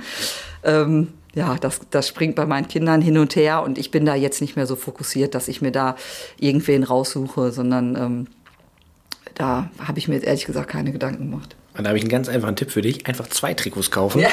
So habe ich das nämlich auch. Und dann hast du ein Torwarttrikot und ein Spielertrikot. Dann kannst du untereinander auch nochmal tauschen. Also ja, wenn du meine Kinder fragst, sehen die das auch so. Ich kann gerne mal vorbeikommen zum Beratungsgespräch. Wenn ich im Stadion arbeite und wir ein Tor schießen, dann kommt es bei mir vor, dass ich auf der Pressetribüne richtig laut juble. Ich erinnere mich an das Tor von Simon Terodde gegen Düsseldorf in der Nachspielzeit, das 3 zu 1, habe ich vor Freude mit der Faust auf den Tisch geschlagen. Äh, nebenan hat der Kaffee gewackelt und dann gucke ich mich um und denke so, boah, verdammt, was denken die Leute jetzt von mir? Ähm, der Typ, der hat wahrscheinlich nicht mehr alle Latten auf dem Zaun.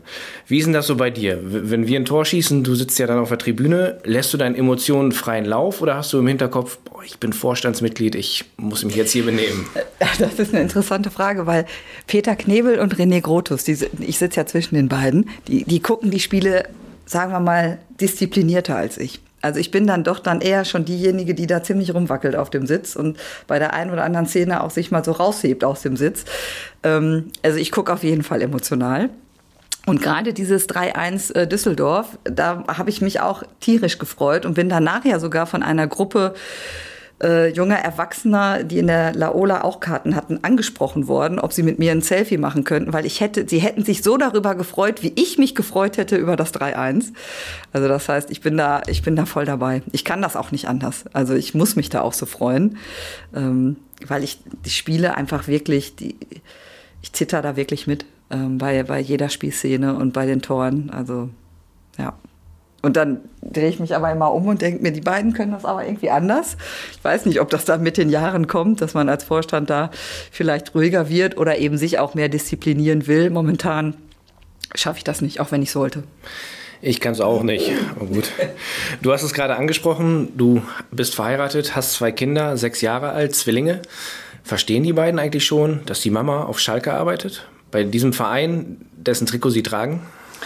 Ja, die verstehen das, die verstehen das sehr gut. Und meine Tochter sagt auch immer, Mama, ich will auch mal bei Schalke arbeiten, aber ich will nicht, ich will nicht ähm, die Position, die du hast, weil ich will in Urlaub fahren und dann möchte ich keine E-Mails kriegen und auch nicht telefonieren müssen.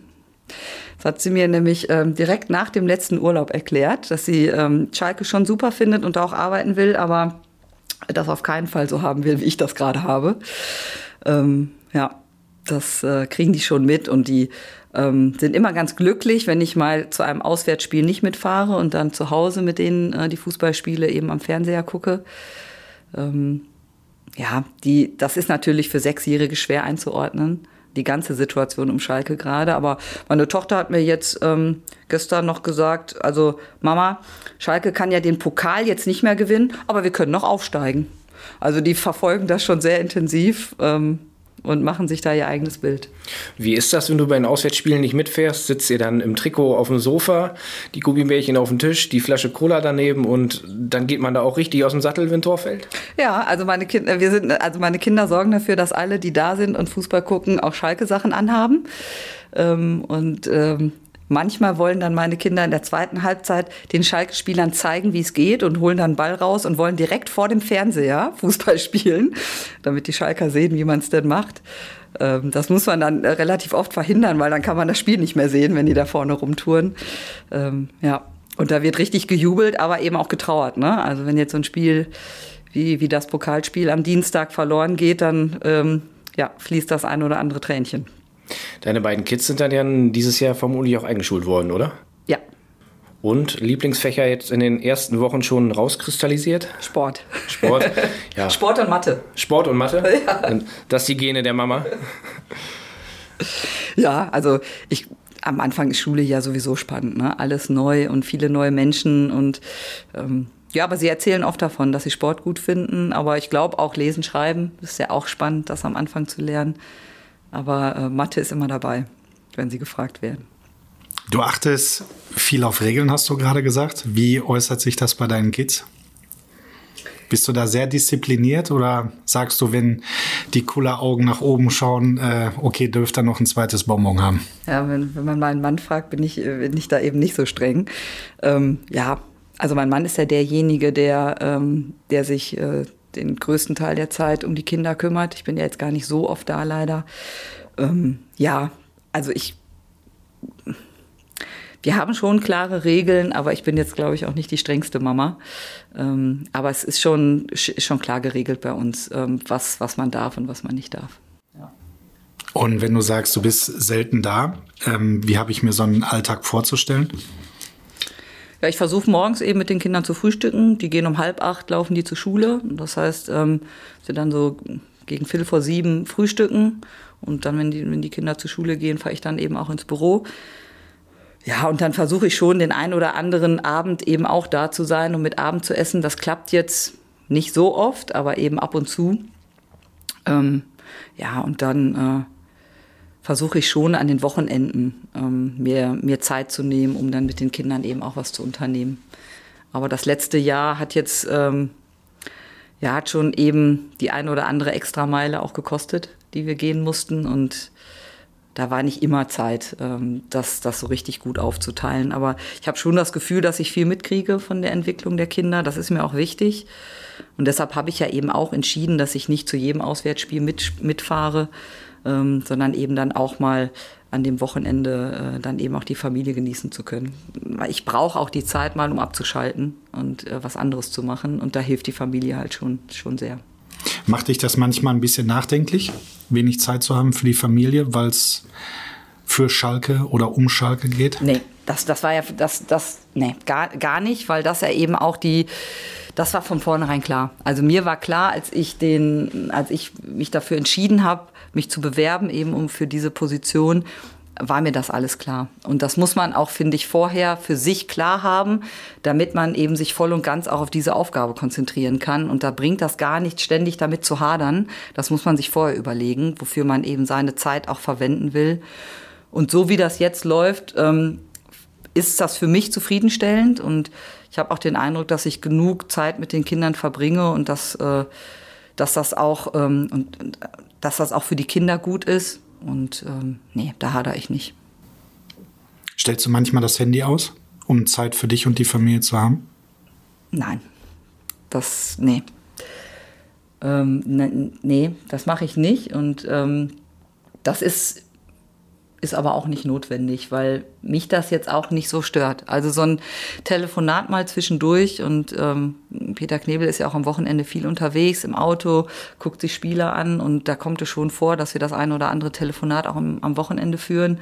Ähm, manchmal ist es schon so, dass wenn man dann gerade dabei ist und mit den Kindern spielt, dann werden die schon unruhig, wenn man dann zwischendurch telefoniert. Das kann ich dann auch nachvollziehen, aber das gehört einfach dazu. Also die, das, diese Zeit müssen wir uns jetzt alle nehmen, ähm, weil wenn wir eins nicht haben jetzt gerade auf Schalke, dann ist es Zeit.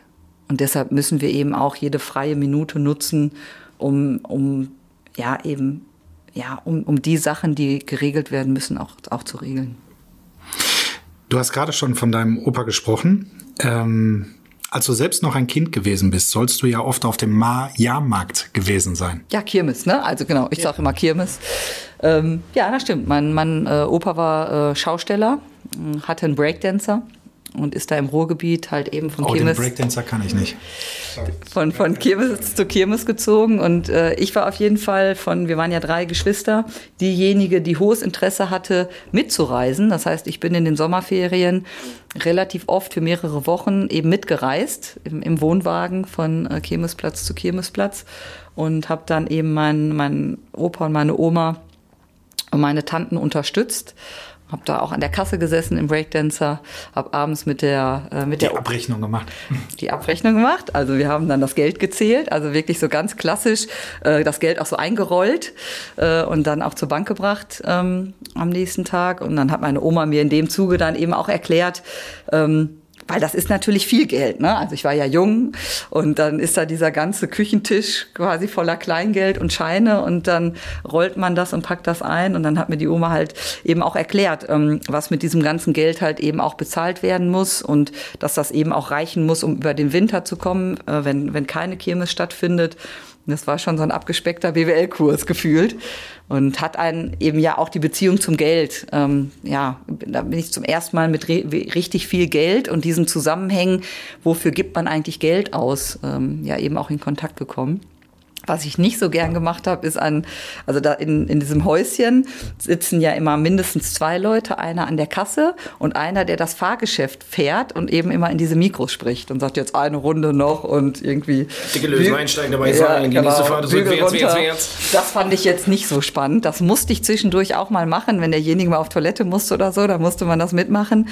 Aber der Typ bin ich jetzt nicht. Also der, der, der da richtig Spaß dran hatte. Aber was super lustig war, ist dieses äh, Tickets einsammeln oder eben die Bügel öffnen, wenn die Fahrt vorbei war. Und gerade wenn es ganz voll ist und die Leute eigentlich ganz nah an, dieser, an diesem Sicherheitsbereich stehen und ähm, sich die Plattform noch dreht, aber noch keiner drauf kommt, dann muss man ja irgendwie gucken, wie macht man das schnell, dass die Leute ganz schnell aus den Gondeln aussteigen und äh, die Gondel verlassen und die neuen einsteigen können. Das schafft man natürlich, wenn die, die die Gondelklappen aufmachen, die Bügel, sich schon draufspringen, wenn sich das noch dreht. Ne? Dann muss man eine bestimmte Technik haben, so ein bisschen mitlaufen, dann so einen Scherensprung machen, dann war man auf der Plattform. Dann hat man dann eben die Bügel geöffnet und äh, ja, das, das war, fand ich alles toll. Ähm, ja, und hat mich auch geprägt, weil das natürlich auch ein gewisses Klientel ist, was sich auf einer Kirmes da eben auch auffällt und dieses Zusammenspiel der unterschiedlichen sozialen Schichten auch, wenn man das so im Nachhinein betrachtet, damals war mir das natürlich alles nicht klar, hat mich das eben auch geprägt, ähm, diese Zeit auf der Kirmes. Hochspannend. Wie war das damals? Du hast gesagt, du bist dann mitgereist. War das dann immer eine komplette Gruppe? Also sage ich jetzt mal 25 Karussells, die von Stadt zu Stadt gezogen sind? Nee, also das weiß ich nicht. Also das kann ich jetzt nicht sagen. Also ich bin dann gereist äh, eben mit, ähm, mit äh, meiner Familie, also Oma, Opa, Onkel, Tante, Cousins und diesen ganzen Tross, der dann ja dieses Gerät auf und abbaut. Ne? Hat man dann ja Riesenmaschinen mit Anhängern und äh, ja eben auch diesen Wohncontainern und Wohnmobilen. Also wir hatten wirklich so ein Wohnmobil, was man auch ausfahren konnte an den Seiten und nach hinten. Das war riesengroß. Und ähm, genau, aber das war dann schon, also für mich war der Tross schon groß genug, äh, der dann da mitgereist ist. War Breakdance denn dann auch dein Lieblingskarussell? Nein, äh, nein, nein. Also der Autoscooter war mein Lieblingskarussell. Und ich bin auch am Anfang wenn ich, wenn wir neu auf den Kirmesplatz kamen, bin ich dann immer direkt rumgegangen und habe gesagt, hier, ich bin die Enkelin von Karl August Rühl. Und dann habe ich erstmal den Schlüssel gekriegt für den Autoscooter. Das heißt, das ist so ein Chip, wo ein Schlüssel dran ist, dass man den dauerhaft quasi reinstecken kann. Und habe mir erstmal äh, Chips von allen Karussells geholt, damit man eben die Zeit auch genießen kann, die man dann da auf der Kirmes ist. Also ich bin am liebsten Autoscooter gefahren. Und am Ende des Tages dann wahrscheinlich große Tüte gebrannte Mandeln, ne? gebrannte Mandeln, äh, genau, Pommes, alles, was man so als Kind dann eben dann auch gerne hat. Wie ist das heute, wenn du mit deinen Kindern über die Kirmes schlenderst? Kommen dann so richtig diese Erinnerungen hoch an die damalige Zeit? Ja, also leider war das jetzt ähm, ja auch in der letzten Zeit mit Corona alles eingeschränkt und vorher waren die Kinder ja auch noch kleiner. Ähm, aber das ist so. Da muss ich oft, oft drüber nachdenken, was ich da eben für eine Kindheit hatte. Ähm, ja, und man versucht das so ein bisschen eben auch weiterzugeben an die eigenen Kinder, aber das ist natürlich schwierig. Ne? Also das war schon eine besondere Situation. Wie habt ihr denn die schwierige Phase des Lockdowns, ja, unter anderem mit den geschlossenen Kindergärten, eigentlich als Familie gemeistert? Großes Lob an den Ehemann. Ja, also ich, ich ehrlich gesagt, ich habe das gar nicht so richtig problematisch ähm, empfunden. Wir haben natürlich die, die tolle Situation, dass wir halt ein großes Haus haben und einen Garten und eben zwei Kinder im gleichen Alter, die ja auch miteinander spielen konnten und die sich auch gut verstehen. Das heißt, wir hatten, also ich, wir hatten einfach kein Problem. Wir haben das auch nicht als problematisch empfunden. Ähm, ich bin jetzt, also mein, mein Alltag ist eh immer so voll, dass ich jetzt auch nicht zwingend jeden Abend irgendwas unternehmen muss. Ähm, und ich finde auch, dass man am Wochenende gut äh, eben auch, wir hatten ja die Möglichkeiten, was zu Hause machen kann. Ich fand das jetzt nicht problematisch. Man hat das natürlich vermisst, dass man seine Freunde und Familie nicht mehr regelmäßig sehen konnte. Das fand ich schon unschön, aber ich fand das nicht problematisch. Und ähm, also ich habe den Eindruck, dass wir als Familie gut äh, durch diesen Lockdown gekommen sind. Hatten den großen Vorteil, dass eben mein Mann ähm, ja mir da auch den Rücken frei hält und sich um all, all diese Themen, dann eben auch Kinderbetreuung zu Hause gekümmert hat. Das heißt, ähm, da waren wir einfach eben auch sehr komfortabel aufgestellt im Vergleich zu vielen anderen Familien, die ja auch wirklich Probleme hatten, das zu managen, wie man das mit der Kinderbetreuung macht äh, in Zeiten von Corona. Da hatten wir einfach das Problem nicht. Insofern ich da weit entfernt von zu sagen, dass, dass das für uns problematisch war. Du hast gesagt, du hast einen harten Arbeitstag und zeitintensiv natürlich. Ähm, wenn du zu Hause bist, spielst du dann schon gerne mit deinen Kindern und bist für die Kinder da. Wann nimmst du dir Zeit für dich? Ja, das, das ist seitdem ich arbeite irgendwie ein Thema. Zeit für sich selber. Ne? Ähm, immer mal wieder habe ich Phasen, wo ich versuche, eine Stunde früher als alle anderen aufzustehen, um Sport zu machen. Ähm, das ist dann so halb sechs. Ähm, bei, uns stehen die Kinder um halb sieben auf. Das wäre dann eine Stunde, wo man Zeit für sich hat. Ähm, da ist jetzt noch dunkel. Ja, das macht ja nichts. Das, das finde ich jetzt nicht so problematisch. Aber das ist natürlich schwer. Ne? Zeit für sich selber ist wirklich schwer. Äh, und ähm, das, das ist das Einzige, wo man manchmal drüber nachdenkt, macht man, beschäftigt man sich genug mit den eigenen Wünschen, die man hat. Ne? Ähm, und das, das ist, glaube ich, auch immer wieder wichtig, dass man sich selber fragt, was ist einem wichtig, was hat man selber für Ziele und nicht Familienziele, sondern wirklich für sich selber persönlich. Ähm, das, das kommt natürlich gerade in solchen Phasen einfach zu kurz, aber das ist dann auch so. Und das finde ich für mich selber aber jetzt auch nicht problematisch, wenn das nicht ein Dauerzustand ist. Es muss halt irgendwie absehbar sein, dass dann irgendwann auch mal Phasen kommen, wo man sich wieder etwas mehr eben auch um andere Themen kümmern kann. Aber ich bin da, ähm, ich bin da sehr belastbar, was das angeht. Wie weit bist du denn mit dem Gedanken, wenn du sagst, äh, mit sich selbst zu beschäftigen und sich darüber Gedanken machen? Ja, momentan ist das also momentan steht das überhaupt nicht im Fokus. Also wir, wir haben andere Themen gerade und äh, für mich steht jetzt wirklich nur eins im Fokus, nämlich wie kriegt man das hin, Schalke eben wieder erfolgreich zu machen und eine erfolgreiche Zukunft eben auch zu gewährleisten. Und ähm, ja, das ist das einzige Ziel, was ich momentan habe. Du hast gerade gesagt, Sport morgens um halb sechs stehst du auf. Was, was heißt Sport? Was machst du dann? Ja, momentan ist es, äh, deshalb ist auch egal, ob dunkel ist oder nicht, ist es die Ruder, das Rudergerät oder der Heimtrainer äh, und dann eben ähm, ein paar Gewichte und eine Gymnastikmatte. Und dann entscheide ich manchmal schon am Abend vorher, manchmal eben auch morgens ganz spontan, was ich mache. Also meistens eine halbe, dreiviertel Stunde, dann eben Ausdauer und dann noch ein paar Übungen äh, dann danach. Wie ist das bei dir beim Sport? Läuft dann laut Musik oder brauchst du eher die Ruhe und machst dir auch Gedanken über den Tag, über anstehende Themen vielleicht? Ja, unterschiedlich. Also manchmal gucke ich, ähm, guck ich Serien, äh, dann auch mal auf Englisch, um, um da eben auch ähm, ähm, ja, mich, mich, mich weiter zu fordern. Ähm, aber manchmal eben auch, wenn ich, wenn ich weiß, ich habe wichtige berufliche Sachen, lege ich mir auch schon mal ein paar Zettel, die ich vorher ausgedruckt habe, äh, auf den Heimtrainer und lese mir dann ein bisschen was durch äh, beim Fahrradfahren. Aber das kommt eher seltener vor. Ähm, ich gucke irgendwelche Serien. Was guckst du da?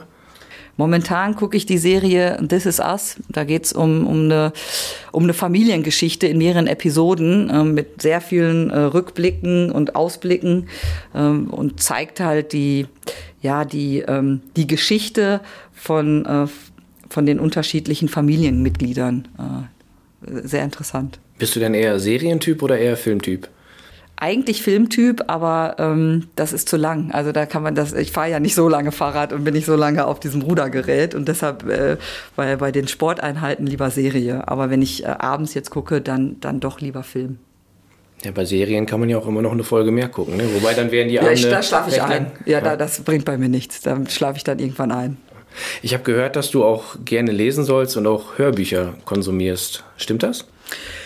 Ja, genau. Lesen, lesen ist wirklich schwierig, weil ich sofort, wenn ich das abends machen würde, würde ich nach einer Seite sofort einschlafen. Das bringt überhaupt nichts. Und tagsüber ist das eben, weil ich gar keine Zeit habe, äh, mal, ich bin halt nie alleine, ne? Weil wenn ich zu Hause bin, sind die Kinder eben auch da. Und im Urlaub ist es ja auch noch so, wenn man am Strand ist, wir haben ja eben drüber gesprochen, Strand anstatt Stadt, dann guckt man ja die ganze Zeit danach, was die Kinder machen. Da kommt man irgendwie auch nicht zum Lesen. Also dann höre ich lieber und da gerne Science Fiction. Ähm, oder, oder Krimis. Wie wählst du dann aus? Hast du Lieblingsautoren oder lässt du dir was vorschlagen? Lässt du dich inspirieren? Ich lasse mir was vorschlagen. Ne? Ich habe so ein Abo, ähm, wo, ich, äh, wo ich regelmäßig äh, diese Hörbücher abonniere und dann wird einem ja aufgrund der eigenen Bibliothek öfter mal was vorgeschlagen oder man guckt in den Bestsellerlisten. Und ähm, ich teile mir das Abo mit äh, meiner Schwester und meinem Schwager. Und dann tauschen wir uns eben öfter mal aus, was gut oder schlecht war. Und dann versuche ich eben aus diesem Genre dann dann sozusagen weiter dann äh, ähm, eben auch was, was zu bestellen oder runterzuladen. Aber manchmal ist auch was dabei, wo man dann denkt, warum hat man das denn jetzt irgendwie eigentlich runtergeladen? Ähm, und das ist, ich, ich höre das oft zum Einschlafen und dann ist ja immer, dann stelle ich mir diesen Timer, dass das irgendwie nach einer halben Stunde ausgeht und dann weiß man ja immer nie, wie viel man noch gehört hat. Das ist dann immer ein äh, großes Hin- und Herspulen, bis man dann wieder an der richtigen Stelle ist. Ja, kennt man aus der Jugend, da ist man bei TKKG eingeschlafen und äh, genau. wenn der Kassettenrekorder klack gemacht hat, dann war man wieder hellwach und ja. äh, hat die zweite Seite gehört und wusste gar nicht mehr, was da, was da gerade passiert ist. Jetzt nehmen wir mal an, du wärst selbst eine Schriftstellerin. Welchen Titel hätte das Buch, das von deinem ersten Jahr jetzt als Finanzvorständin hier handelt? Oh, ihr stellt Fragen. Uiuiui. Ähm, also ich habe auf jeden Fall ein Bild vor Augen. Vielleicht fangen wir mal mit dem Cover an. Vielleicht fällt mir dazu dann noch die Überschrift ein. Also als Cover könnte man das Schalke-Logo nehmen und das Schalke-Logo hat einen dicken Rucksack auf mit ganz vielen Brocken drin und einen sehr langen, verschwungenen Weg, wo es irgendwie lang muss. Das, das habe ich so vor Augen und dann könnte man vielleicht, ja, aus Fehlern lernen oder sowas. Das ist wirklich schwierig, weil das Jahr war, das Jahr war, ähm, das war schon sehr intensiv, würde ich mal sagen. Ja, aber aus Fehlern lernen wird vielleicht ganz gut passen. Dann lass doch anders machen. Wir haben vorhin bei Entweder oder ja drüber gesprochen, dass du gesagt, du würdest gerne in die Zukunft reisen. Dann sagen wir jetzt mal, wir sind im Mai, im Juni 2022 und du schreibst wieder ein Buch. Wie heißt das denn? Ähm, Im Juni 2022. Tja die Intensivstation verlassen. Auf dem Weg der Besserung. Auf dem Weg der Besserung. Ja, das sind schon gute Schlagzeilen. Ja, also ich, äh, wie ihr merkt, ich bin da nicht die kreativste, ähm, was das angeht. Also dass das, wenn ihr darauf hinaus wollt, wieso das das erste Jahr war, ne? Also das äh, mein erstes Jahr als äh, als Finanzvorständin. Es war sehr intensiv, es war sehr sehr anspruchsvoll und überhaupt nicht planbar. Also ich habe ähm, früher, es gibt doch so so Postkarten, wo immer so Sprüche draufstehen. Und da hat mich ähm, der Spruch, ähm, Leben ist das, was passiert, wenn man gerade dabei ist, es zu planen. Der hat mich immer sehr fasziniert und mir kam dieses Jahr genauso vor. Egal, was du dir überlegt hast oder es kam immer irgendwie anders. Und deshalb ähm, agieren wir ja auch so, dass wir in unheimlich vielen Szenarien uns immer auf die Zukunft vorbereiten, um halt für diese unterschiedlichen ähm, Varianten, die dann eben auch kommen können, auch vorbereitet zu sein. Und dass man jetzt mal strikt durchplant und sagt, ich mache das und das und das und das wollen wir erreichen, das war gefühlt in dem letzten Jahr irgendwie gar nicht möglich. Aber sorry, das muss ich doch, also gerade in deinem Job, völlig verrückt machen. Ähm, na, nee, muss es nicht, weil die, wenn du, wenn du dir natürlich vorher genug Szenarien überlegt hast und diese unterschiedlichen Szenarien, die dann auch eintreten, äh, dann abgebildet hast vorher gedanklich, dann, dann ist ja eigentlich auch egal, welches stattfindet. Ne? Aber wenn du natürlich nur eins hast und das tritt nicht ein, dann bist du immer wieder vor die Herausforderung gestellt zu sagen, boah, was mache ich denn jetzt? Ne? Das ist gar nicht so gekommen wie geplant. Und ich glaube, das ist einfach wichtig, dass man mit dieser ja, mit dieser Denke, mit dieser Variab Variabilität eben auch umzugehen weiß. Der Fußball ist eben in Teilen auch nicht planbar und das ist ja auch die große Herausforderung aller, die sich mit dem Fußball beschäftigen, dass eben das nicht planbar ist. Und ähm, es ist aber planbar, was ist, wenn man Erster ist, was ist, wenn man Fünfter ist, was ist, wenn man absteigt. Und dann muss man das eben durchdacht haben und dann ist es dann guckt man dann, welches Szenario eintritt oder versucht mit Entscheidungen eben auch mit zu beeinflussen, in welche Richtung äh, sich das Ganze bewegt. Aber durch Corona und die eine oder andere Geschichte sind halt so viele externe Einflüsse auch da gewesen, die das Ganze schon sehr erschwert haben. Zum Schluss unseres Podcasts bitten wir normalerweise unsere Hörerinnen und Hörer stets, äh, sie auf unseren Social-Media-Kanälen, dass sie da schreiben sollen, wen sie sich in der nächsten Folge wünschen. Wir fragen dich jetzt mal, hast du eine Idee, welchen Schalker oder eine Person, die du mit Schalke verbindest, wen wir mal fragen sollen, wer was über Schalke Wichtiges erzählen kann? Also der Podcast dient ja auch immer dazu, die Person kennenzulernen. So habe ich das ja auch verstanden. Und wen ich gerne auch eben auch schnell näher kennenlernen möchte, ist Bernd Schröder. Insofern fände ich toll, wenn ihr relativ zeitnah auch Bernd Schröder interviewt. Das ist ein guter Ansatz. Das ist ein guter Ansatz. Steht tatsächlich auf der Liste für das erste Quartal 2022. Von daher kannst du dich freuen. Ja. Und unseren Podcast abonnieren. Genau wie ein Hörbuch kann man super hören. Auch beim Sport. Genau. Morgens. Wir sind fertig. Wir danken dir. Ich habe dich auf jeden Fall ein bisschen besser kennengelernt. Hendrik glaube ich auch. Und viele, viele Schalker und Schalkerinnen haben dich auch besser kennengelernt. Vielen, vielen Dank für deine offenen Worte. Vielen Dank für deinen Einblick. Ähm, alles nicht selbstverständlich. Also von daher, vielen, vielen Dank. Ja, hat mich auch sehr gefreut. Vielen Dank. Dankeschön. Das war er, der Schalke 04 Podcast, präsentiert von Umro. Vielen Dank an Christina Röhl-Hamers, unsere Vorständin Finanzen, Personal und Recht für die spannenden und interessanten Einblicke in ihr Schalker, aber auch ihr Privatleben. Wobei sich das ja ziemlich vermischt, wie wir gehört haben. Wenn es euch gefallen hat, gebt es weiter oder abonniert uns. Ihr findet uns auf allen gängigen Podcast-Portalen wie zum Beispiel Spotify, aber natürlich auch in unserer Schalke 04 App. Also, bis bald.